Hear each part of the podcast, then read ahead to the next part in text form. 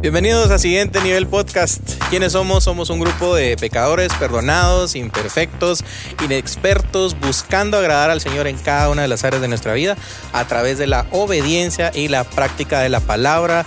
Es un gusto poder estar con ustedes acá en Siguiente Nivel Podcast nuevamente. Hoy tengo la bendición de estar con Mariana López y con Natán acá conmigo. ¿Qué tal estás. Marianita? ¿Cómo te va? Hola, how are you? Ay, empecemos En inglés también. Ay, en inglés también. Ok. Bien, gracias. Gracias a Dios, bien. Una semana atrajeada, así se va, atareada. ¿Cómo Atareada. se dice? Atareada. Pero todo bien, gracias a Dios, bien. Tranquilo. Qué bueno. Natán, ¿cómo estás? Todo bien, gracias a Dios. Es un gusto estar con ustedes Y otra sí. vez. Perdón, se me Ah, olvidó eso. Y, y no sé, creo que es la segunda vez que grabamos juntos, ¿va? En todo esto. No, Ah, hombre. no, sí, no, yo eso no me acuerdo. Tres o cuatro. No, Solo dos. sí, Ah, pues que poquito. creo, si no hay que O sea, revisar. Pero estoy contento de estar con ustedes otra vez. sí, No importa eso es cómo lo sea. importante. Eso es lo bueno, eso es lo bueno. Creo que pues es, es una bendición poder recordar todo lo que el Señor nos ha permitido hacer, ¿verdad? Hacíamos un recuento eh, hace algunas semanas, ¿verdad? Que estamos ya grabando ahorita nuestro episodio 27. O sea, se ha ido el tiempo rapidísimo, ¿verdad? Y, y creo que cada uno de los episodios ha tenido algo especial. Eh, pues los que lo han escuchado han seguramente ya escogió su favorito, ¿verdad? De repente hay algún tema que a, a algunos nos tocó un poco más, algunos eh, temas de repente tocaron alguna fibra sensible, siempre pasa, ¿verdad? Yo creo que siempre pasa y la palabra del Señor es pertinente para cada una de las situaciones. Entonces, eh, no les voy a preguntar cuál es su podcast favorito aquí para no exponer a nadie. Pero yo sí sé cuál es mi favorito. ¿Cuál es el tuyo? en el que hablamos acerca del cuidado a los mayores. Ah, porque sí. cabal en ese tiempo mi abuelita todavía estaba con vida y todavía estaba a cargo, no quiero decir a cargo de nosotros, pero sí, como que tenía muy fresca la situación. Fue como, ah, pero fue uno de mis favoritos y creo que a la mayoría de nuestros jóvenes esa parte de cuidar a los mayores se le quedó mucho de la primera carta. Ajá. Sí, sí creo que es algo que tal vez quedó tan, tan Sí, ma- muy marcado porque no es algo que normalmente Te lo dicen. ¿verdad? O sea, no es algo que nosotros estemos hablando a cada momento. Entonces, el poder tener esa, esa perspectiva fresca, creo que vale la pena. No sé si hay alguno que vos sí tengas como, como favorito o algún tema que, que te haya marcado un montón. Ajá, Hubieron varios. Me gustó mucho el de Dispuesto a Funcionar, creo que se llamaba. Ese fue como el penúltimo o último del año pasado, ¿no? Eh, no me recuerdo, no, no es más, más atrás. Eso es De como verdad. en junio, creo yo. No me acuerdo. Sí, pero, No me acuerdo pero era eso de, de que fuimos llamados para servir y no para que nos sirvan a nosotros. Ah, sí. Entonces me gustó mucho. Qué bueno. ¿Y ustedes? Coméntanos. ¿Cuál es su favorito? Coméntanos en YouTube. Por favor. Entonces, eh, pues sí, estamos saliendo en YouTube, estamos saliendo en todas las plataformas de podcast, ¿verdad? Escúchenos. Si escuchan música en Spotify, si escuchan este pues en Apple Podcast, Apple Podcast, Ah, los que el que ustedes Google Podcast, el que ustedes consideren que eh, les funciona más. Bueno, después de esta breve introducción, ¿qué es lo que hemos estado haciendo? Para si se están uniendo hasta ahorita y tal vez no habían escuchado ninguno de nuestros episodios, eh, en realidad estamos trabajando eh, o estudiando el libro de la Biblia que se llama La Segunda Carta a Timoteo, ¿verdad? Y ¿por qué estamos haciendo esto? Bueno, si escucharon los podcasts anteriores, se habrán dado cuenta que estudiamos toda la primera carta y ahora estamos avanzando a la segunda, Segunda. carta. Eh, esto nos da una perspectiva diferente. Creo que tal vez si no nos habíamos detenido antes a estudiar la palabra, eh, así... eh, capítulo por capítulo y carta por carta, creo que esto es una, una gran oportunidad. Es un buen Ah, ejercicio. Ajá, un buen ejercicio. Entonces hablemos un poquito cuáles son las diferencias entre la primera carta de Timoteo y la segunda carta de Timoteo, ¿verdad? ¿Qué, qué es lo que marca la primera carta de Timoteo y qué es lo que marca la segunda carta? Yo les voy a dar algunas ideas y de repente ustedes pueden expandir en base a lo que tal vez recuerden, ¿verdad? Eh, voy a tomar esta eh, como analogía de eh, un libro que se llama El aprendiz del pastor Héctor Hermosillo. Entonces me parece interesante. eh, cuando empezamos a estudiar la primera carta de Timoteo, yo compré ese libro en digital. Y es un comentario, de hecho, a la, a, a la primera carta de Timoteo y a la segunda carta de Timoteo. Y me pareció tan genial porque decía el aprendiz. Porque definitivamente eso es lo que estaba haciendo Timoteo, ¿verdad? Cierto. Eso estaba aprendiendo bajo el, cuidado, cuidado. de Pablo, ¿verdad? Entonces, eh, el pastor decía en esta, en esta idea, dice, si lo comparamos a un deporte, podríamos decir que la primera carta a Timoteo establecería las reglas de juego en general, ¿verdad? ¿Se acuerdan que este hablaba de la iglesia en general como con instrucciones más específicas, ¿verdad? Y esta segunda carta lo que hablaría, ¿verdad? Es, eh, es una carta que habla directamente al jugador. ¿Verdad? Entonces el Oh, la sí. primera carta es una carta como más general de las reglas del juego, digamos, ¿verdad? Si lo comparamos a un deporte. También decía él, si lo comparamos a una guerra, ¿verdad? La primera carta hablaría acerca de las tácticas de guerra y la segunda hablaría al soldado directamente, ¿verdad? Y si lo comparáramos al trabajo misionero, la primera haría referencia a las misiones en general, ¿verdad? Y la segunda haría referencia o hablaría directamente al misionero. No sé qué piensan ustedes, qué piensas de esta analogía, ¿crees que se parece a algo que habías pensado o que notaste en la diferencia de estas cartas? Sí, se parece bastante a algo que yo había podido notar.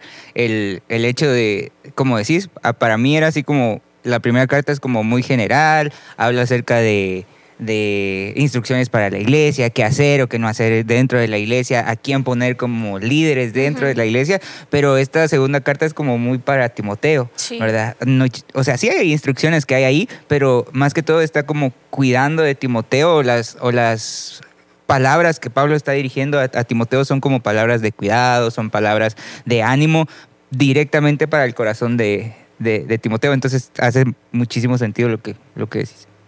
¿Tú alguna idea? Sí, igual creo que eh, yo también pensé lo mismo por, eh, como les conté hace un ratito, eh, hoy veníamos con Pablo escuchando el- toda la segunda carta en, en- en audio de la YouVersion y al escuchar cuando le dice Pablo a Timoteo que se cuide de, de- del- de las tentaciones que pueda tener a su edad. Ya eso desde ahí fue como, ah, no, esta carta es muy personal porque le está diciendo a él que se cuide. El otro era cómo cuidar la iglesia y ahorita es, va, ahora cómo te vas a cuidar tú para poder cumplir eso que te escribí al principio. ¿va? Entonces sí, tiene mucho sentido tu analogía, se llama. Analogía, sí. analogía. Ajá. No es mía, yo la tomé del Bueno, libro. o sea, pero lo que dijiste. Pero, pero, pero vale, pues, o sea, Sí, sí, sí. definitivamente cada una de las ilustraciones que nos puedan ayudar a entender mejor, pues utilicémoslas, ¿verdad? Entonces creo que estamos clarísimos que la segunda carta de Timoteo, que es la que estamos empezando a estudiar ahorita, es una carta muchísimo más personal, ¿verdad? En el podcast anterior, eh, ustedes pudieron escuchar que se habló más de las generalidades de la carta, tal vez el contexto, ¿verdad? Lo que estaba viviendo Pablo, lo que estaba viviendo Timoteo específicamente, y creo que son cosas que, que nos pegan un montón, ¿verdad? Porque tal vez son eh, ideas que a veces uno no había concebido. Una de ellas, por ejemplo, el darnos cuenta que muy probablemente esta fue la última carta que escribió Pablo, ¿verdad? Eh, antes de, de su muerte. Claro, hablábamos que, que cuando son las últimas palabras de alguien, uno definitivamente le pone mucha atención, ¿verdad? Sí. Entonces, ¿qué te hace pensar, Natán, esta, esta idea, verdad? Son las últimas palabras de Pablo hacia Timoteo. Lo vemos en los primeros versículos de la carta, ¿verdad? La forma como tan personal, cariñosa, respetuosa, pero amorosa a la vez, con la que Pablo le está escribiendo. ¿Cómo, ¿Cómo te sentís de saber, bueno, esto es lo último que Pablo probablemente escribió de lo que conocemos? Yo, yo trato de ponerme como que, y porque sí lo pensé, en los pies de, de Timoteo en una circunstancia como esa.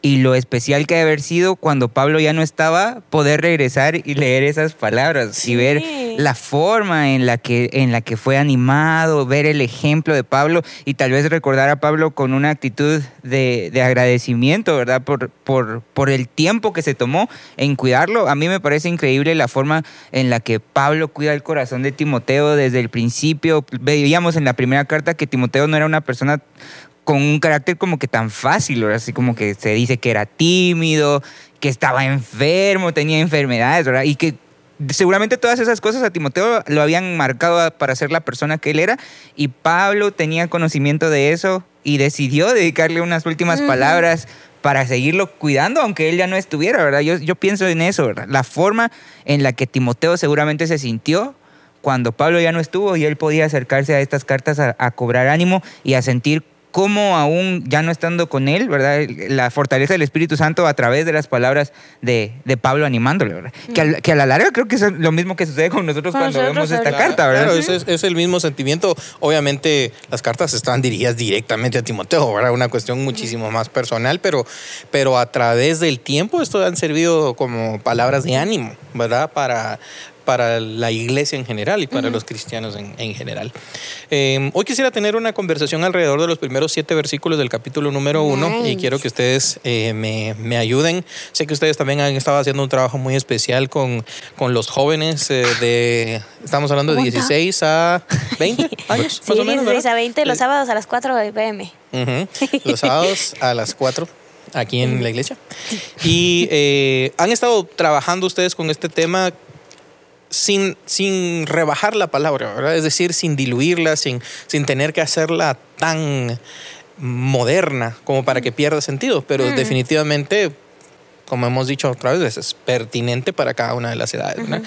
Y eh, quisiera de repente que, que ustedes me, me den algunos de sus comentarios de las cosas que han hablado con ellos, tal vez las conversaciones que han estado surgiendo ahí, ¿verdad? Que, que vale la pena eh, verlo, lo que ustedes hicieron en la reunión anterior y, y lo que ha estado pasando ahorita. Pero en, en los aquí hay tantísimas cosas para platicar eh, de cada uno de los versos que creo que no tendríamos tiempo como para hacerlo eh, tan a detalle. Pero sí hay ciertos puntos del verso 1 al verso 7 que creo que podemos explorar hoy. em, sin ser aburridos, pero al mismo tiempo dejando como esas perlas, ¿verdad? Entonces, me, me llama primero la atención y algo de lo que quería platicar con ustedes al principio es eh, la salutación, ¿verdad? Entonces, eso es todo el verso 1 y el verso 2 del capítulo 1, ¿verdad? De 2 Timoteo. Y eh, el verso dice así, Pablo, apóstol de Jesucristo por la voluntad de Dios, según la promesa de la vida que es en Cristo Jesús, a Timoteo, amado Hijo, gracia, misericordia y paz de Dios Padre y de Jesucristo nuestro Señor. Interesante algunas cosas que quisiera comentar con ustedes. Primero, em, ya nos dimos cuenta que esto no es una carta normal, moderna, ¿verdad? Porque nosotros normalmente tenemos a quién va al principio y luego hasta el final de la carta tenemos a quién la escribió. Entonces, esto no se ve aquí, ¿verdad? Esta era una forma distinta de escribir cartas. Aquí, eh, el, eh, el- la persona que la escribe de una vez está firmando, ¿ah? está firmando su, eh, su carta. Eh, pero hay algunas, algunos aspectos de esta salutación que me gustaría platicar con ustedes. Primero, hablemos de Pablo, así brevemente, ¿verdad? Eh, está hablando Pablo y, y se está presentando él como apóstol de Jesucristo por la voluntad de Dios, ¿verdad? Digamos, Pablo se presenta como apóstol, ¿verdad? Y, y aquí él reconoce que ha sido nombrado directamente de parte de Dios, ¿verdad? Para esta misión, para predicarle a los, a los gentiles. Eh, pero también entiende que su misión no ha sido fácil, ¿verdad? es, no es fácil. Recordemos un poquito cómo fue la conversión de Pablo, así eh, de lo que te recordás, algunos luzazos. ¿Qué, qué es de- qué hay de especial en la historia de la conversión de Pablo que nosotros conocemos? Sí, Primero que él era perseguidor, perseguía a los cristianos. Entonces, Ah, entonces cristianos. en su manera de entender quién era Dios, él creía que estaba sirviendo a Dios persiguiendo a la iglesia de Cristo. y a raíz de eso fue como él pudo, ¿verdad? En uno de sus viajes de persecución, por así decirlo, ¿verdad? Él pudo encontrar al Señor y el Señor pudo, Jesús pudo presentarse a él y de una forma increíble, ¿verdad? Eh, él pudo conocer el, el Evangelio directamente a través de Cristo, al ser Cristo mismo el que se le apareció, quedó ciego. Eso es lo impresionante. Otros hermanos de la iglesia que tenían miedo de él se vieron involucrados en la historia y, y- y gracias a la intervención de ellos, pues el Señor le devuelve la vista y a partir de ese momento la vida de Pablo se transforma totalmente, ¿verdad? No voy a decir de 360 porque Eso queda en el mismo lugar, ¿verdad? Sino son Sí, broma. 180 grados y, y cambia totalmente su dirección Sí. entendiendo quién era, quién era Cristo y a quién estaba sirviendo. ¿verdad? Y entonces, eso es lo que vemos también en la forma en la que él saluda, en la forma en la que en sus otras epi- eh, epístolas él se dirige a las iglesias. Ah, pero, pero eso es básicamente así súper rápida la... Sí, claro. Y, y para los que quieran ahondar o profundizar un poco más en la historia de la conversión de Pablo, eso está en el capítulo 9 del libro de Hechos. Ahí está, ¿verdad? Entonces ahí el título de la mayoría de Biblias dice conversión eh, de Saulo. ¿verdad? Eh, y lo que mencionaba Natán es, es cierto, ¿verdad? Es, eh, dice el, el verso 1 del capítulo 9, Saulo respirando aún amenazas y muerte contra los discípulos del, del Señor. Ese era Saulo antes de ser El transformado. Eh, Pero ahora vemos a, a Pablo transformado completamente, ¿verdad? Dice Pablo, apóstol de Jesucristo por la voluntad de Dios. Claro, esta misión no le ha sido fácil, ¿verdad? Eh, ha encontrado algunos obstáculos, ¿verdad? ¿Cuáles fueron algunos de los obstáculos que crees tú que se encontró Pablo a la hora de, obviamente, ahora salir a los a predicar a los gentiles con un historial como el que él tenía? Eso mismo, su historial, el saber que la gente sabía quién era él y sabía lo que hacía, entonces no fue fácil para él creo que cambiar ese ese chip en la mente de la gente, saber, ah, no, yo no les vengo a matar, ¿va? o sea, yo no los voy a perseguir, yo les vengo a hablar de, de- del Dios vivo, ¿va? entonces creo que eso es un, fue una de las dificultades Y también. muy probablemente muchos no le creyeron. No, eso. en un principio, ¿verdad? Pero por otro lado, creo que también ya cuando tenía años en el ministerio, el, el chocar con todas esas falsas enseñanzas, el chocar con todas esas ideas locas que se estaban predicando, la idolatría misma, creo que esto también ha sido algo que él ha estado viviendo durante mucho tiempo. ¿Y de, y de dónde está escribiendo Pablo? Aquí. Está escribiendo desde la cárcel. misma cárcel, ¿verdad? Entonces, no cabe duda que esto ha sido un proceso difícil eh, para, para él y en este caso, pues Timoteo de alguna forma lo ha estado viviendo con Sí. él, ¿verdad? Entonces, sabemos, ¿verdad? Eh, por la historia que esta muy probablemente fue la última carta que Pablo escribió, ¿verdad? Pero algo que me llama la atención y que quisiera comentar con ustedes es que a pesar de que Pablo está ya en sus últimos momentos, Pablo sigue siendo, o sea, sigue estando segurísimo de, ¿De quién quién es, qué es lo que está haciendo y cuál es su misión. Sí. ¿Qué pensamientos trae eso a, a tu vida? Porque sin importar la circunstancia, ve- ves, eso, eso que decís me, me, me llama muchísimo la atención, porque como la forma en la que él inicia la carta, o sea, sí estoy en la cárcel, sí mi, mi, mi sentencia no es favorable, sí posiblemente yo no voy a salir de esta, ¿verdad? Porque al ver la carta nos damos cuenta que ya no es así cuando yo llegue, ni como en otras ya cartas. ¿verdad? Eso no se menciona. Sí, incluso algunas otras decir, cuando llegue a vosotros vamos a hacer esto o esto y, y aquí Eh, no. Eso ya no, no sucede, pero él inicia. Pablo, apóstol de Jesucristo por la voluntad de Dios según la promesa Reconoce de vida Dios, en Cristo.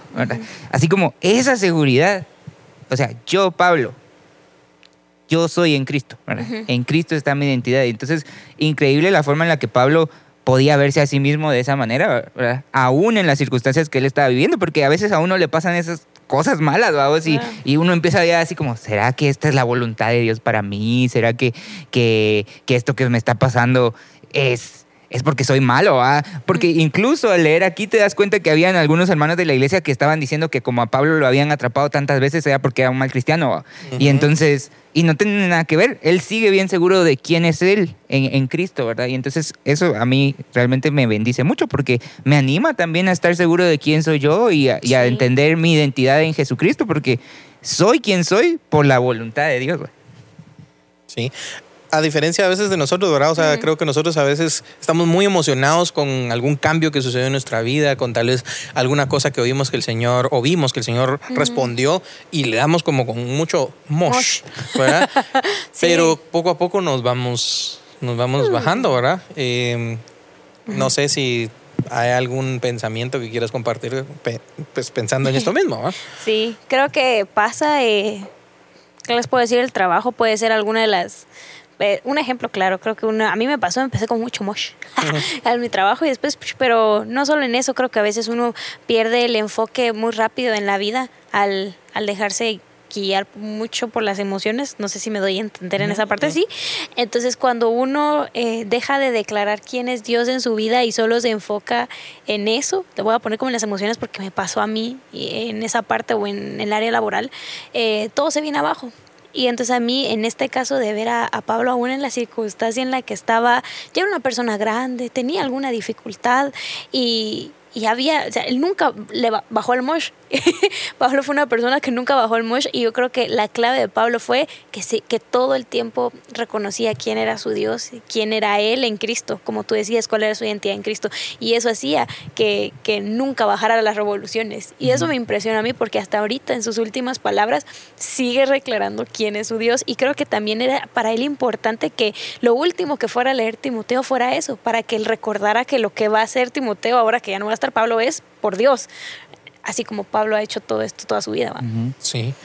Eh, me, me parece realmente importante recalcar esta parte Sí. y, y también recalcar la parte que viene a continuación, ¿verdad? Porque eh, no es no es solo por la misma terquedad de Pablo, Ajá, ¿verdad? de- Sino él dice, ¿verdad? Apóstol de Jesucristo, él tiene una identidad, Sí. o sea, su eh, su situación actual no está detenido, eh, no, No no, lo- es- no no lo lo está encarcelando también espiritualmente, ¿verdad? Sino él eh, en su conciencia sabe que es apóstol de Jesucristo, pero dice, según la promesa de la vida que es en Cristo Jesús. Entonces, creo que también ahí está la seguridad de Pablo, ¿verdad? O sea, la, la seguridad de Pablo es esa promesa de, de la vida, ¿verdad? Eh, que es en Cristo Jesús. Y mm, eso me hace recordar lo que dice Primera de Juan, capítulo 2, 25, ¿verdad? Dice, esta es la promesa que Él nos hizo, la vida eterna. Entonces, solo en este cortito saludo podemos darnos cuenta cuán seguro está Pablo de lo que él está Sí. haciendo. Conocemos su contexto, conocemos su dificultad, pero lo que tú decías, lo que está dejándole a Timoteo no es la tristeza De que me voy a del morir. abandono Ajá, que- te eh, dejo. terrenal que va a suceder o que va ajá, que se va a dar definitivamente, ¿verdad? Sino está queriendo dejarle en él la seguridad también de que la promesa del Señor es real, que Dios pie. cumple lo que promete, ¿verdad? Y lo que Y- va a hacer no es en vano. Yo siento que también era eso, así como lo que vas a hacer. O sea, no estoy, pero de verdad, por eso te digo, porque no va a ser en vano. Sí, el, el compartir esa seguridad, ¿verdad? El, porque palabras como esas te animan, así como yo estoy seguro de esto, vos podés estar seguro de esto. Puedes ¿verdad? hacerlo. Y, y- y creo que ahí es donde conecta, ¿verdad? Por eso a ti, Timoteo, ¿verdad? en el 2, ¿verdad? Amado hijo, ¿verdad? Y, él conecta esta, misma seguridad para ti también. Esto que yo siento, esta convicción en Jesucristo, esto es para ti también.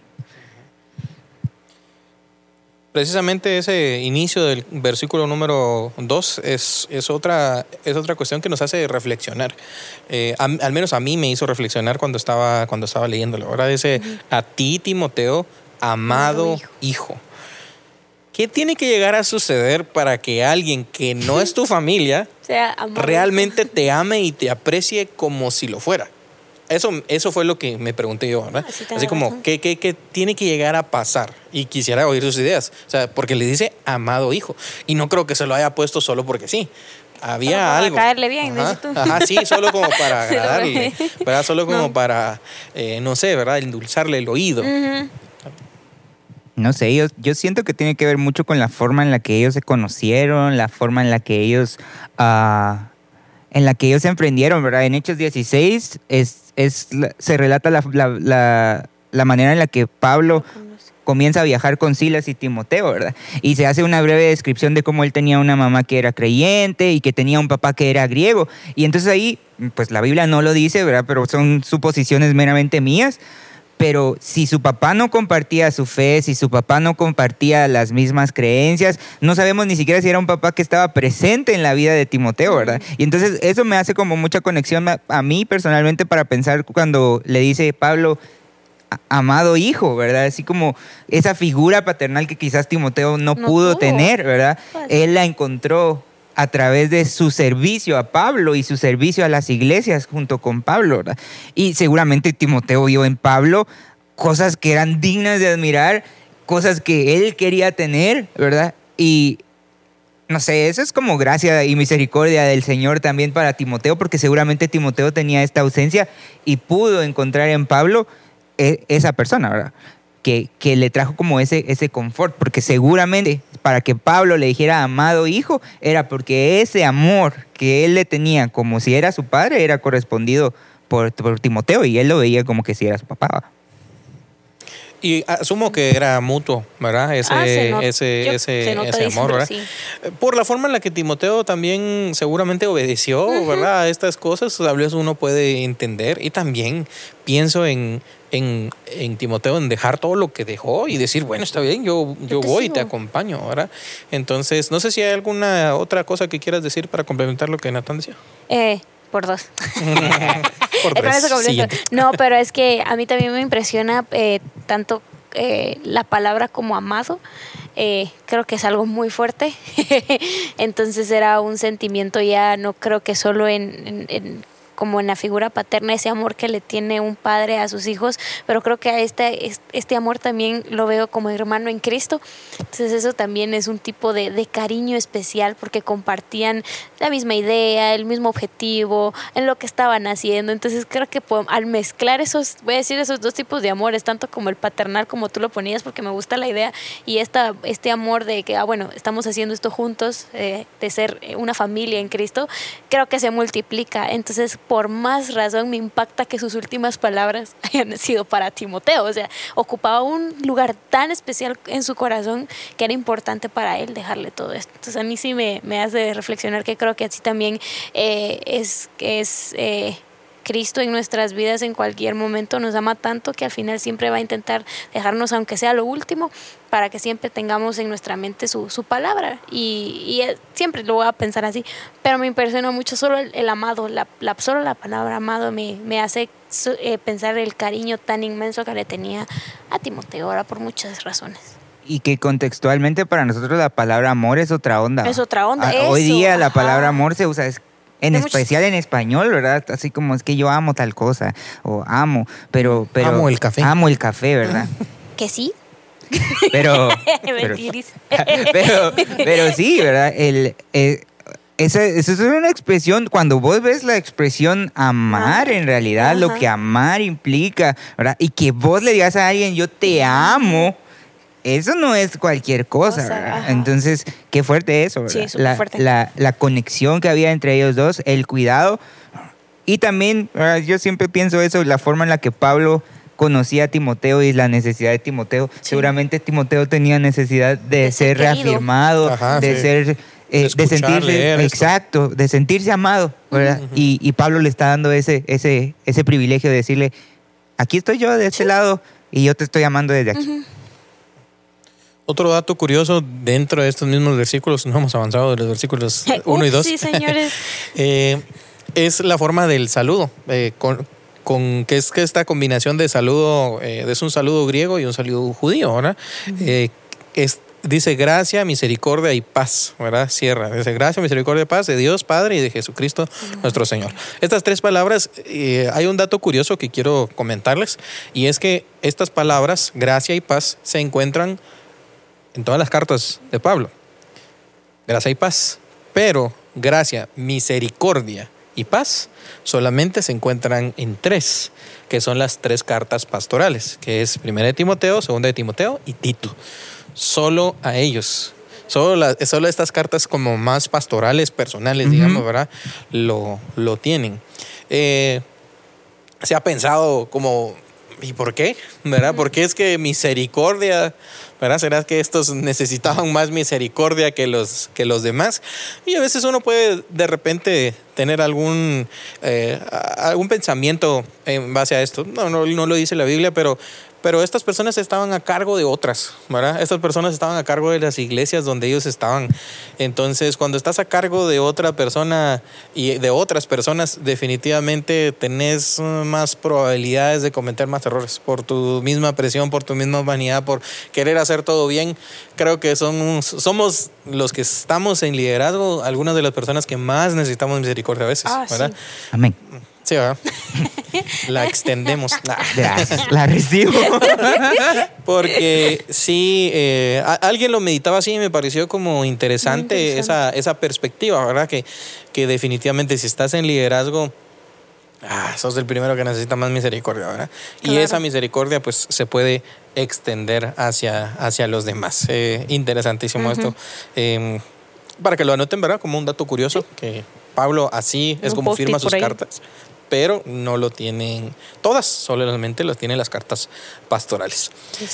El próximo bloque que estamos por estudiar está del verso número 3 al 7 y por favor siéntense en la libertad de interrumpirme o algo, ¿verdad? Si, si tienen alguna idea, ¿verdad? Que, que, quieren, que quieran mencionar, de repente tal vez yo voy un poco más rápido o, lanzo alguna otra idea, pero, pero por favor ustedes tengan eh, la libertad de, de interrumpirme. Eh, aquí hay algo que me pareció así como interesante y fuerte a la vez. Entonces, voy a ir por partes. Dice el verso 3, doy gracias a Dios, al cual sirvo desde mis mayores con limpia conciencia. Ahí voy a partirlo en tres y vamos a hacer breves comentarios de esos. Doy gracias a Dios, parte uno al cual sirvo desde mis mayores, parte 2, y 3 con limpia conciencia. Y, y, el verso 3 sigue todavía, pues, ¿verdad? Pero voy a partir esa, esa primera y segunda oración eh, del, del, verso en esas, en esas tres secciones. Doy gracias, doy gracias, dice Pablo. Yo me ponía a pensar, Pablo, ¿en serio das gracias? O sea, estás, estás en medio de la cárcel, Sí. eh, es- ya, ya no es una forma figurativa o figurada de, de hablar, ¿verdad? Ah, estoy prisionero por Cristo, ¿verdad? Eh, está literalmente, está literalmente preso, ¿verdad? Es desde la cárcel, privado de total libertad, de total libertad, ¿verdad? Y en una celda fría. ¿Cómo lo sé? ¿Será que eh, el reporte climático me llegó? Eh, no, hacia el final del segunda de Timoteo se El- menciona, ¿no? Sí, sí, de hecho le dice así como que por favor ven a verme y allá contigo dejé, abrigo, dejé mi chaqueta, dejé mi abrigo, ¿verdad? mi chumpita, mi poncho. Su ¿verdad? poncho, y me sí, lo ajá. traes con los, con los rollos, ¿verdad? Con la, con la, palabra. Entonces sí, seguramente el lugar en donde él estaba no era un lugar tan cómodo. ¿verdad? Se cree que, que esta prisión no fue como las otras prisiones en las que él había estado, Ah. ¿verdad? Que esto ya no era un arresto domiciliario, sino era eh, otro tipo de, sí. de- de prisión en la que él estaba, ¿verdad? Pero sí. Sí, entonces hacer, hacer memoria de eso, ¿verdad? O sea, realmente dar gracias en una situación difícil como esta es complicado. Es complicado el decir, voy a dar gracias a Dios. Y voy a comentar algo de esto más adelante. La segunda parte también creo que merece explicación, dice, al cual sirvo desde mis mayores, ¿verdad? Y luego dice con limpia conciencia, desde mis mayores. Eh, ¿Qué querrá decir Pablo cuando habla desde mis mayores? No sé si tengan alguna de ustedes alguna idea. El amigo iba a empezar. Dijo, no, desde cuando dices de mis mayores es como que está diciendo así como que yo sirvo a Dios al igual que mis antepasados, al igual que todas las personas que sirvieron a Dios antes que yo, yo lo sirvo. Entonces, eso es lo que yo entiendo que dice él ahí cuando está diciendo que sirvo desde mis mayores, ¿verdad? Es decir, como el ejemplo que me han dado todos los que me presidieron Eso. sirviendo al Señor, así lo sirvo yo. Con limpia conciencia es. Ay, Dios. Con limpia conciencia. A mí se me figura más como, de verdad no he hecho nada. Así hice, pero ahorita estoy bien. No he hecho nada malo para merecer estar encerrado aquí. Pero, pero eso creo que es, se podría decir que es limpia conciencia. Es que es difícil. Solo por sí la palabra conciencia ya te queda. ¿Cuál es? ¿Qué es conciencia? Va? Ese es interno. Tendríamos que tener una, Necesitamos, una ajá charla filosófica. filosófica, ajá, para psicológica. pensar- ay, sí, como tal. Pero en- te podría explicar eso como tal cual, como yo lo llegué a comprender. No sé cómo, cómo está literal, el- tal vez la palabra en griego o en, en griego, en algo, no les sabría decir. Pero eh, fueron las acciones que él pudo, que estuvo haciendo durante todo su servicio, estaban bien. Estaba ahí porque al final así lo decidió el Señor para llegar hasta el momento, pero, pero en las condiciones en las que estaba no era porque él había hecho algún acto en contra del Señor. Así lo entiendo yo, no sé cómo tal. Sí, definitivamente creo que él conocía el trabajo que él había hecho para el Señor y él sabía también que su vida estaba entregada completamente al Señor. Pero ¿cuántos de nosotros podemos orar o podemos hablar con otro y decir, mira, yo te vengo a hablar con limpia conciencia? Ah, Pensamientos. Sí, es bien complicado. Justo en la lección hoy, o sea, surgía esa, Duda. hoy que tuvimos nuestra reunión de jóvenes, esa, cos- esa pregunta así como, ¿y qué es la conciencia? Y así como que, pero es que es ese grillito como del de Pinocho, que te dice qué tenés que hacer o así, ¿verdad?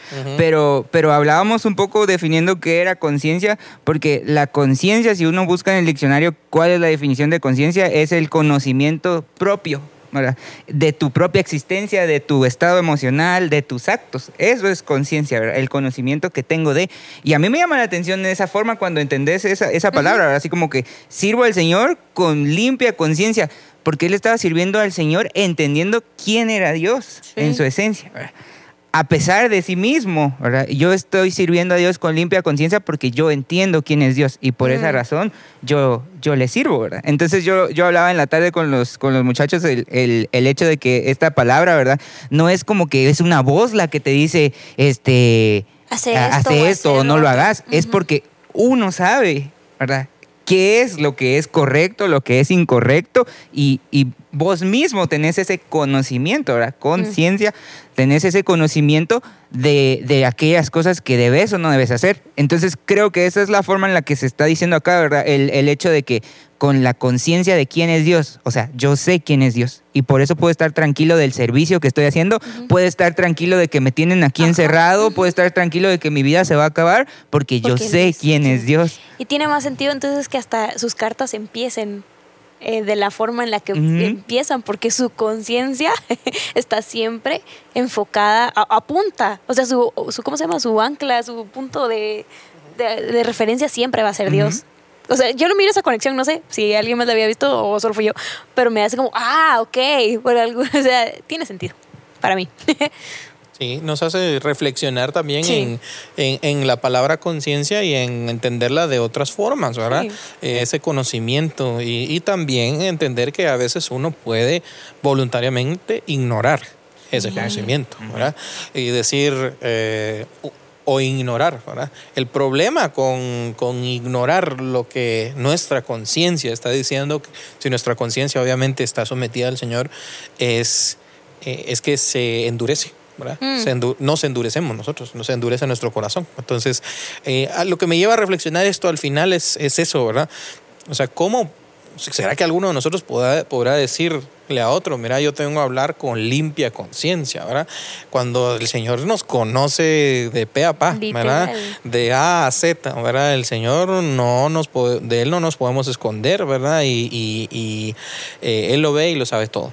Mm. Pero creo que aquí el corazón de Pablo está completamente abierto delante del Señor y dice con limpia conciencia. ¿verdad?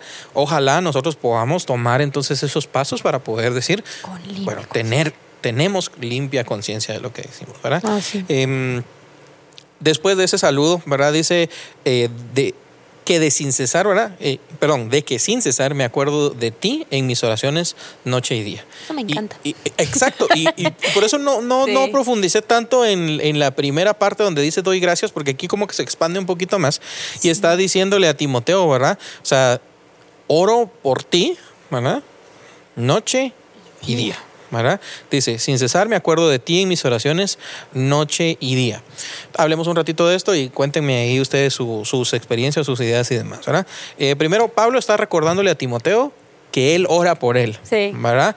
Eh, en medio de la cárcel, en otras circunstancias, tal vez en medio de la enfermedad, eh, en medio de una situación muy problemática, uh -huh. ¿verdad? Estando tal vez nosotros en nuestras propias prisiones mentales, ¿verdad?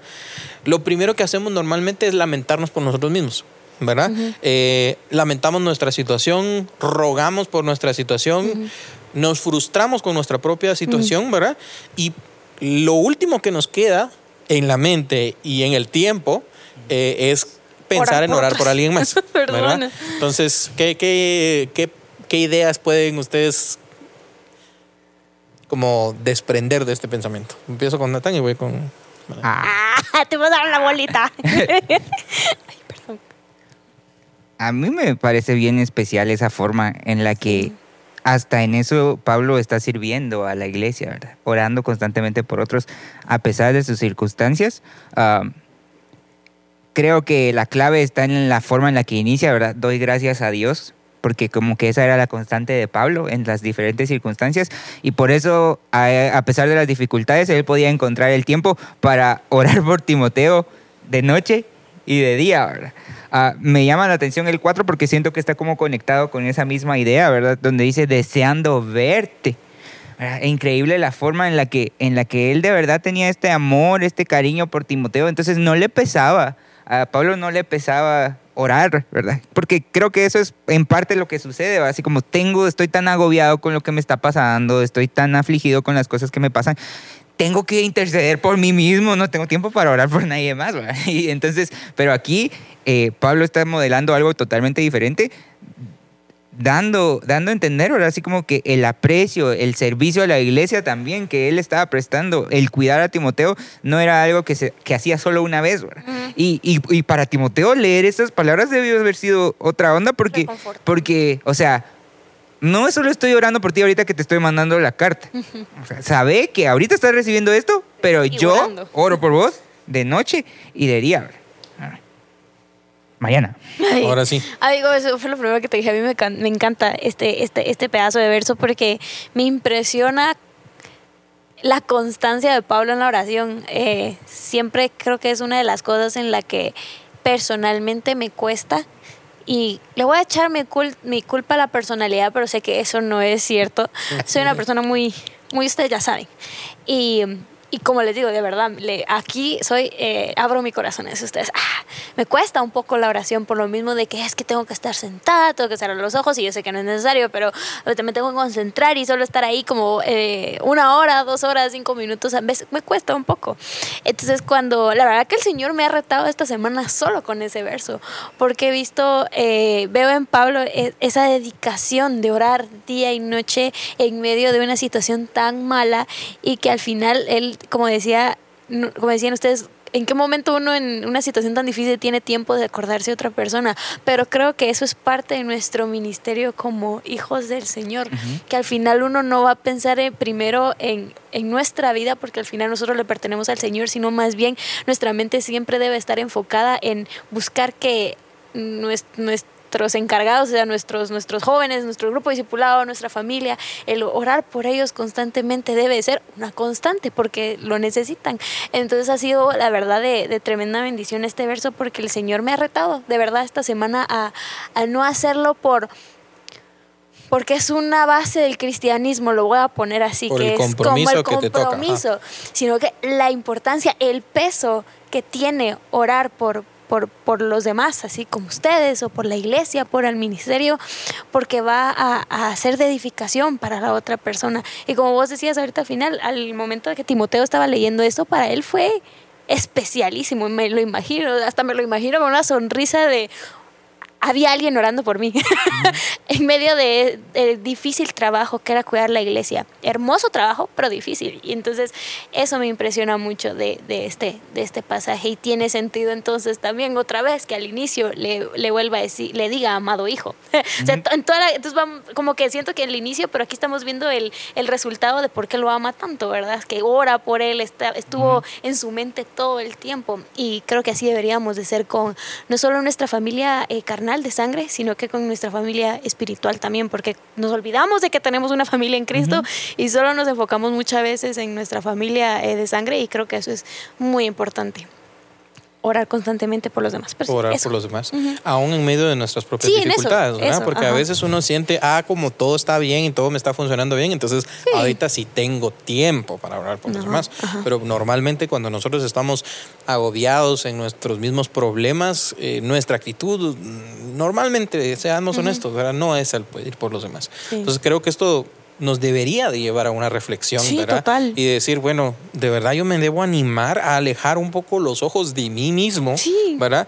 Y también orar a los demás, incluso en medio de mi propia dificultad, ¿verdad? Eso creo que es lo que, eh, lo que yo puedo recapitular de, este, de, de Nice. esta parte. Y claro, eh, o sea, imagínense qué bonito sentir que, que Pablo mismo está orando por vos.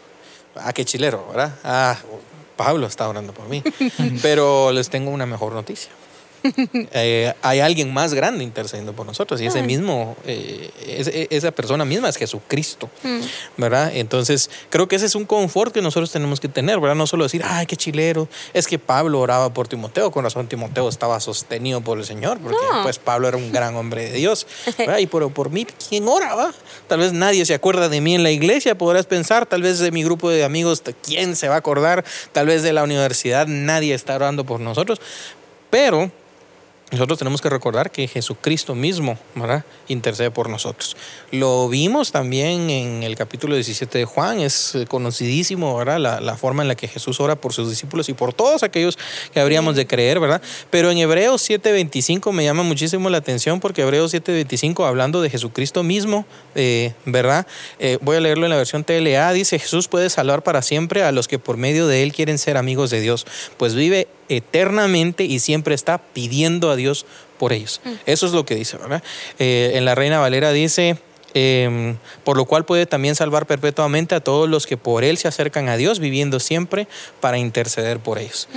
O sea, honestamente, si eres hijo de Dios y si estás siguiendo a Jesucristo de, de corazón, estás aquí, estás en este grupo de personas Sí, en el que el Señor está eh, intercediendo, ¿verdad? Por, por nosotros. Y es que si el Señor lo hace, nosotros debe, deberíamos, ¿no?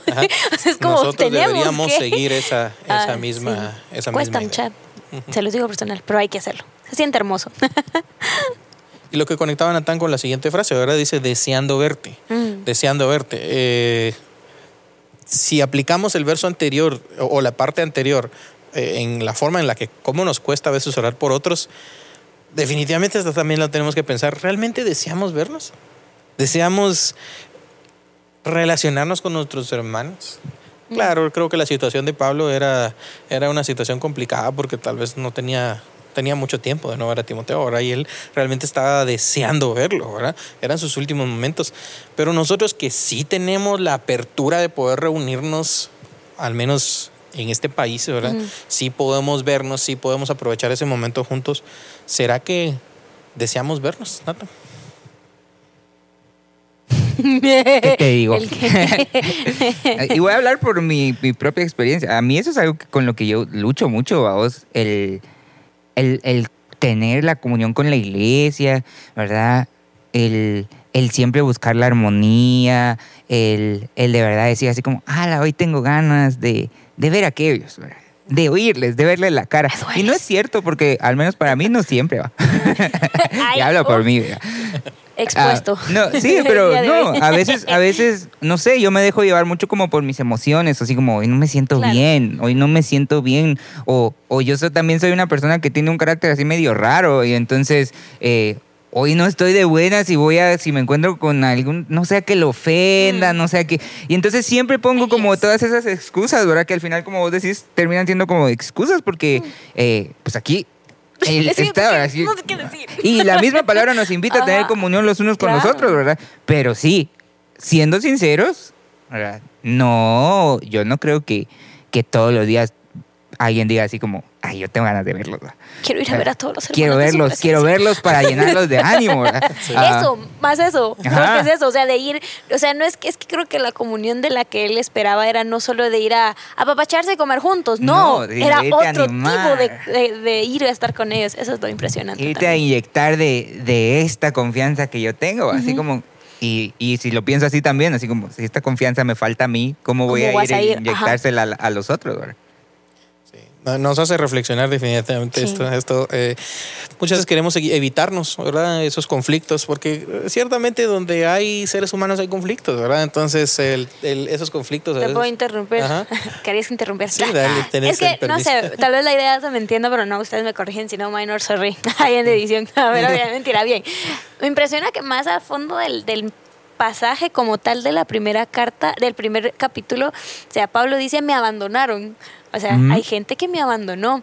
Y yo digo, y aún así, Pablo, sabiendo que había gente que lo había abandonado, él quería regresar y congregarse, aunque sea con Timoteo o con más gente. Pero yo hubiera sido o sea, hubiera sido Mariana en una situación como la de Pablo. Sabiendo que me abandonaron, yo no quiero ver a nadie, pues porque me van a volver a abandonar. Entonces me impresiona saber la convicción nuevamente de Pablo porque él tenía bien puestas sus ideas, bien puesto su objetivo de cuál, de por todo lo que estaba pasando y todo lo que iba a pasar y lo que había ya pasado. Entonces me impresiona mucho la verdad de vida de Pablo y cómo Dios actuaba en su vida en todo, en todo, pues hasta en esos detalles tan mínimos, Dios siempre estaba en su mente. Y eso me, me hace así como, ¡ta! Mariana reacciona, pero al final uno sigue siendo confrontado por la palabra todo el tiempo. Sí, aquí nos deja entonces, ¿verdad? Una cátedra de cómo debería, deberíamos nosotros, ¿verdad? Anhelar eh, relacionarnos, aprovechando que tenemos esa, esa, esa libertad. La siguiente parte dice, al acordarme de tus lágrimas, ¿verdad? Esa es otra cosa que había subrayado yo. Eh, dice, de que sin cesar me acuerdo de ti en mis oraciones noche y día, deseando verte al acordarme de tus lágrimas. No vamos a profundizar en esto porque creo que, que hemos hablado en muchos otros podcasts y en, en muchas otras reuniones acerca de de las dificultades que tenía Timoteo, ¿verdad? Porque seguramente aquí Pablo está recordan- recordando algo. ¿Qué estará recordando Pablo de las lágrimas de Timoteo, tal vez la última vez que se fueron, tal, vez alguna comunicación que, que Timoteo le escribe a Pablo, así como, Pablo, ya no puedo. Ya no puedo, Pablo. O Ven sea, ya. Llévame contigo. Por favor. Sí, ya, o sea, llama a Sí. alguien más, ¿verdad? Ponga a alguien más, no Sí, sé. me lo imagino. Nos estamos imaginando todas estas Sí cosas, soy. pero seguramente si Pablo está siendo tan incisivo en animar a Timoteo Mm. es porque Timoteo tenía timidez, Timoteo Miedo, tenía mucho angustia. temor, ajá. Timoteo estaba enfermo, lo hablamos, ¿verdad? De sus problemas estomacales. Eh, Timoteo tal vez de repente era muy emocional. Timoteo tenía muchas debilidades y no, es- vamos, no vamos a, ahorita aquí a, a masacrar a Timoteo, porque definitivamente para nosotros Timoteo, es perdón. alguien que nosotros admiramos muchísimo, ¿verdad? Em, pero entre todas estas cosas negativas de Timoteo, tal vez ese no va a ser mi enfoque ahorita de este comentario, sino puedo hallar lo que realmente creo que vale de todo esto, ¿verdad? Eh, que es la parte del, eh, del, Llenarme. cap- del versículo 5, dice, trayendo a memoria la fe no fingida que hay en ti. Yo creo que ese es uno de los, entre todas las cosas que Timoteo tal vez pudo haber hecho mal, entre todas las cosas que tal vez Timoteo tenga como sus, eh, sus defectos así a flor de piel. Igual que nosotros, exactamente igual que nosotros. Creo que entre todas las cosas negativas que podrían hallar de nosotros o hallar de Timoteo, que alguien como Pablo venga y dé testimonio y diga la fe no fingida que hay en ti, yo creo que ese debería ser el cumplido más grande. ¿ah? Imagínate que alguien te diga, es que vos sí tenés una fe no fingida. Está potente. Yo lo encontré en Ah. la tele, ah, decía la fe no hipócrita. Y creo que fue como más. Todavía. Creo que la palabra hipócrita es un poquito más pesada que fingida, aunque es lo mismo, son sinónimos. Pero sí me deja así como que le haya dicho que de verdad su fe no era hipócrita en- con esa mención. Me quedo, ah, qué duro. O sea, qué, qué duro, o sea, qué heavy, pues, o sea, ¿me entienden? Así como, Ujú. puedo decir yo eso de mí. O sea, a eso llegué. Ajá, a sí, esa, sí. a Sí, esa porque parte, es que digamos. uno en Ajá. vez de acusar a los demás debería de leer Sí, la palabra y- y, filtrarse uno por ella primero. Ajá. Eh, entonces, dice, trayendo a la memoria la fe no fingida que hay en ti. ¿Puedo Es- interrumpir otra vez? Sí, sí, sí, dale. Es que me, me impresiona saber que antes, como tú decías, después de lo de las lágrimas, dice para llenarme de gozo. O sea, a Pablo le, le, le daba gozo saber la convicción que tenía Timoteo. O sea, que su fe de verdad era de verdad y que le daba gozo a su vida. Entonces, eso también me, me, me impresiona a mí de verdad. Mi vida trae gozo a los demás. Como, o sea, es- mi testimonio es tan hermoso, o sea, que reflejo a Cristo de tal manera que traigo gozo a la vida de alguien más eh, y al final ese gozo va a ser obviamente bendición para él. Eso me impresiona a mí de esos dos pasajes, de esas dos líneas juntas, porque son como líneas, ¿no? Es como una oración larga partida en dos. Pero sí, eso, ya dejo interrumpir. Eso quiere decir entonces que si él le dice la fe no fingida, puede que sí haya una fe fingida. Sí, definitivamente. Es que lo, lo que sucede es eso, vamos, así como vos ves a las personas e incluso las ves dentro del ministerio, las ves sirviendo, pero ¿qué tanto de lo que están haciendo es algo que están haciendo para ser vistos, para ser conocidos, para, para tener una reputación dentro de la congregación?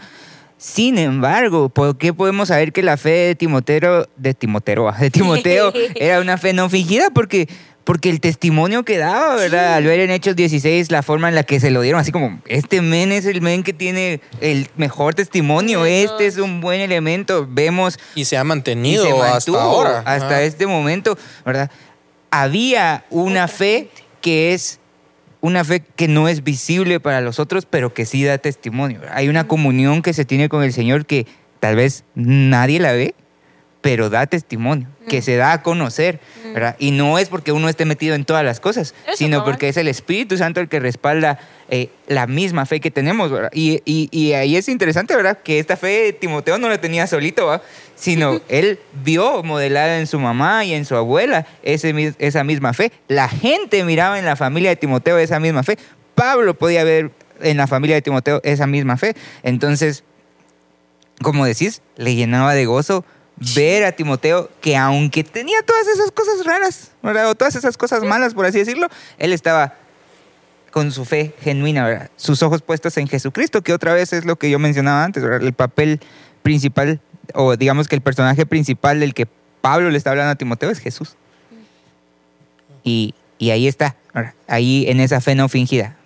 y seguramente Timoteo tenía su mirada puesta en Jesús, no quitaba que era humano, ¿verdad? Y, y por eso tenía todas esas otros miedos y todas esas Sí. inseguridades. Creo que eso también le dio ánimo a Timoteo al cual leer la carta, a, a que de verdad en lo que eh, él creía, que era en el Señor, en Dios,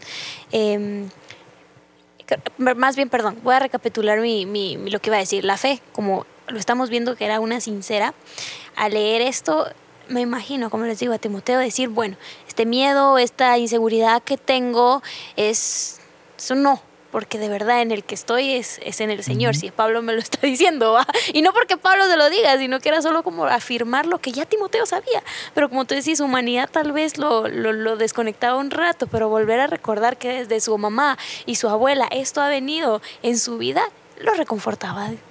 Ujú. Tantas Next. lecciones y solo llevamos la mitad del verso. Ay, sí, mucha perdón. Eh, vamos, a, vamos a ir amarrando ya la conversación y, y- y cerrando en esta, en esta parte de acá porque creo que eh, también hay, hay muchas cosas que, que- que en nuestra parte personal vamos a poder estudiar. Em, el verso número 5 en la parte final habla acerca de, de, eh, de la abuela de Timoteo, de la mamá. Eh, hablando de esta misma fe no fingida, ¿verdad? Dice, la cual habitó primero en tu abuela y luego en tu mamá, y estoy seguro que también en ti. Estos últimos versos eh, también sirven de puente para lo que viene, que es el capítulo número, el versículo número 8, ¿verdad? Eh, también, ¿verdad? Dice, no te avergüences de dar testimonio de nuestro Señor. Entonces, eh, temas breves que podemos encontrar en estos últimos eh, versículos del bloque que, que queríamos trabajar hoy es primero, eh, cuán importante es la vida cristiana familiar. Sí. ¿verdad? Estábamos hablando de que su abuela se encargó de transmitir esa información, su mamá se encargó de transmitir esa información y Timoteo es producto de eso, ¿verdad? Entonces que el Señor nos permita eh, tener esa vida en nuestra casa, ¿verdad? Y si nosotros no la tuvimos antes, poder ser esos catalizadores Sí. para el futuro, ¿verdad? Y en el verso número 6 hablábamos de ese ánimo, ¿verdad? Que, que Timoteo está necesitando ahorita, ¿verdad? No sabemos exactamente qué está pasando por su mente, no sabemos qué cartas tal vez Timoteo le ha enviado a Pablo, ¿verdad? Pero dice, por lo cual te aconsejo que avives el fuego del don de Dios que está en ti por la imposición de mis manos. Había un don que seguramente, porque se lo está diciendo Pablo, que se había estado quedando dormido, que estaba quedando algo atrás, ¿verdad? Y avivar es eso, como Es eso, ¿verdad? Ima- imagínense, no sé si han asado carne ajá, ustedes alguna ajá. vez, ¿verdad? Pero, pero ha- hay que echarle airecito al carbón Sí, para que eso, se cabal, mantenga eh, rojo, brillante. rojo, vivo, Ajá. ¿verdad? Y eso es lo que le está diciendo, ¿verdad? así como aviva eh, el fuego del don que Dios, eh, de, de- perdón, el don de Dios que está en ti por la imposición de mis manos, ¿verdad?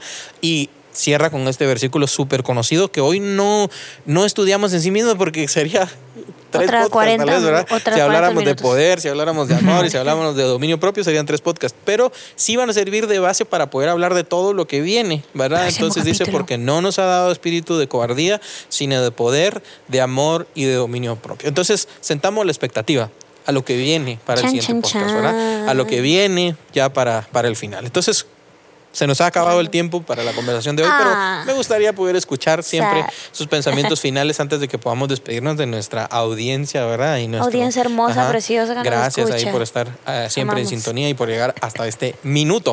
Em, eh, empiezo ahora contigo, ¿verdad? Conmigo. sí, si hay alguna idea eh, como clave que hoy te llevas en tu corazón y que quieras compartir y, y recordarle a las personas que nos están escuchando. Em, tengo dos. La primera sí, la oración. Creo que em, es tan importante, mucha, eh, como les digo, es, es una base, lo voy a poner como tal, para que nuestra relación con el Señor se avive, como lo estamos viendo aquí, y podamos eh, experimentar ese, ese último verso, el, ese espíritu que el Señor nos ha dado de, de amor, de, de poder y de dominio propio. Entonces, eh, orá, animate a orar. Eh, un- ya hablamos de la oración el año, el año pasado. Hay un capítulo, hay un podcast completo acerca de, de- de la oración. Y creo que es importante eh, y volverlo a ver en la vida de Pablo a este nivel. eh, a mí me impacta mucho y me reta mucho a no solo orar por mis necesidades, por lo que yo quiero, lo, por lo que yo estoy anhelando, sino que orar por los demás. Y creo que ese sería un reto, proponerte a orar por una persona eh, extra que, que no seas hasta no solo de tu familia, alguien que conozcas, amigo, eh, algún conocido eh, o algún familiar de un familiar, no sé, alguien más, orar por, por los demás. Y la otra cosa creo que eh, lo hemos venido hablando en todo es la mirada en la que Pablo, Pablo, tenía tan puesta su mirada en Cristo, que lo hacía, que todo lo malo que le estaba pasando era diminuto para él. Entonces eso para mí es importante y que haya empezado la carta em, expresando quién es Dios en su vida, a mí eso me encanta y me anima a que en todo momento reconocer quién es Dios en mi vida y eso va a hacer que todos mis problemas, todos mis achaques, todos se hagan diminutos porque al final es Dios en mí y Él es el que tiene control de mi vida en cualquier situación. Entonces creo que eso sería más mis dos como conclusiones. Muchas gracias. Muchas gracias, Maranita. ¿Tu conclusión o conclusiones? ¿Qué pues diremos a eso? Este, no, pero, pero sí, a mí me llama mucho la atención eso que Mariana dice y estoy totalmente de acuerdo, lo comparto. El, la, la idea de que, y la seguridad de que Dios es Dios todo el tiempo, y, y, la confianza que podemos tener en, en eso. Y el verso 7 para mí es un verso que me trae como mucha esperanza. ¿verdad? Porque no nos ha dado Dios un espíritu de cobardía, sino de poder, de amor y de dominio propio, en medio de las circunstancias, en medio de la dificultad, y, está puesto en esa parte del capítulo como para darle a Timoteo el, empujón que le hace falta. Mm. Al, leer todo el capítulo te das cuenta que ese verso no está por casualidad en esa posición, porque por todo lo demás que vengo a decirte, recuerda esto. Y, vemos como Pablo ya había mencionado antes acerca del Espíritu Santo, por ejemplo, en Romanos 8, 26, ¿verdad? donde dice que es el mismo Espíritu Santo en el que nos ayuda en nuestra debilidad. Y creo que era un recordatorio bien importante para, para Timoteo, ¿verdad? Sea la circunstancia que estés pasando, recordad, Dios es Dios y no estás solo. Tenés al Consolador. El Espíritu Santo que tenés es un espíritu de poder, ¿verdad? Es un espíritu de amor y de dominio propio. Y aunque te sientas débil, aunque sientas que no podés, aunque te sientas uh, que las circunstancias son mucho más grandes que vos mismo, el Espíritu Santo está ahí para, para ayudarte. El Señor está para ayudarte y, y el Señor está cerca. Y Él sigue siendo Dios en cualquier circunstancia. Estoy seguro que para ustedes mismos también ha sido, los que nos están escuchando ahora, ha sido una bendición el poder recordar estas palabras. No lo que nosotros decimos, porque lo que nosotros decimos se acaba, se olvida y definitivamente ya no, eh, eh, no, no permanece. Pero la palabra del Señor sí, permanece, ¿verdad? Y eso es lo que nosotros eh, hablamos, predicamos y, y, lo que está en nuestro corazón enseñar. Es una bendición haber podido estar con ustedes. hubiéramos querido tener otras tres horas para poder seguir hablando de, de esto, pero el acompañarnos acá realmente es una bendición Así que recuerden someter todo lo que escuchan a discernimiento bajo la lectura de la Biblia. Y si crees que hay algo que no se encuentra alineado a la palabra de Dios, por favor, haznoslo saber. Nuestro deseo primeramente es honrar al Señor, alabarle por supuesto, mediante la meditación y la práctica de su palabra y que tu vida sea bendecida a través de estas charlas. Así que decimos bendiciones, de Dios, para, sus, vidas. Ahora sí, a terminar mi Adiós.